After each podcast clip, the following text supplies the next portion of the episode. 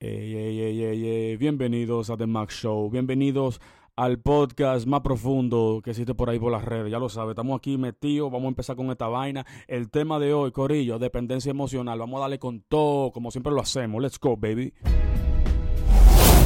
Yeah. Let's take back.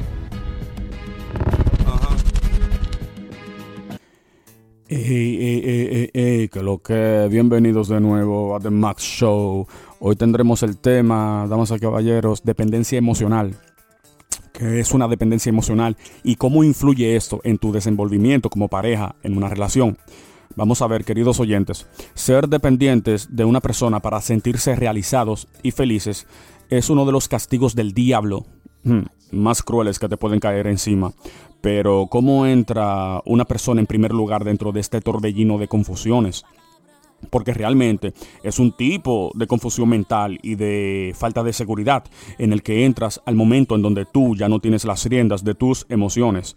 Les voy a decir algo. Se dice que en una relación siempre hay alguien que trae inconscientemente o conscientemente una actitud sumisa y la otra persona en la mayoría de los casos suele ser una persona poca empática con, una- con salpicaduras narcisistas.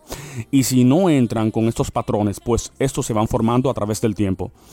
También no necesariamente tienes que ser una persona sumisa. Basta a veces querer complacer en todo a esa persona para que se sienta bien. Y el problema viene ahí. Mientras más hagas por esa persona sin que tenga que hacer nada para ganárselo, más invisible te irás volviendo los ojos de esa persona. Y créeme, una persona que puede jugar con lo más valiosos que tienes, con lo más valioso que tienes, disculpen, eh, que es tu tiempo, y no lo sepa valorar, en lo absoluto dejará de valorarte, porque si tú como individuo, mamita, papito, no te valoras, nadie lo hará. Y es que no puedes exigir de otras personas lo que tú mismo, en primer lugar, no estás dispuesto a hacer por ti misma, por ti mismo. I'm sorry, baby, it's like that. Miren, Corillo, existen personas tan malévolas que cuando se dan cuenta que estás bajo su mando emocional, te van a dar con todo. Te harán creer que tienes la culpa de todo porque ellos ya no tienen por qué justificarse ni admitir sus errores. Te harán creer que el culpable eres tú porque tu inseguridad la huelen desde lejos.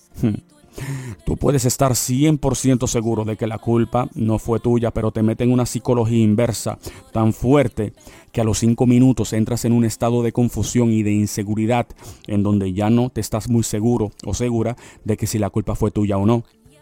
Esto es increíble. Cuidado con ese arte de la manipulación.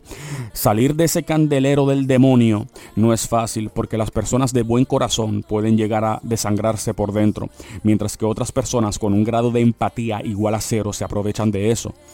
Es súper relevante, Corillo, que confronten a estas personas y les digan que ya no. Seanle sinceros o sincera en la cara y díganle que se le acabó el show. Salgan con amigos, búsquense entornos saludables y traten de recuperar esa seguridad.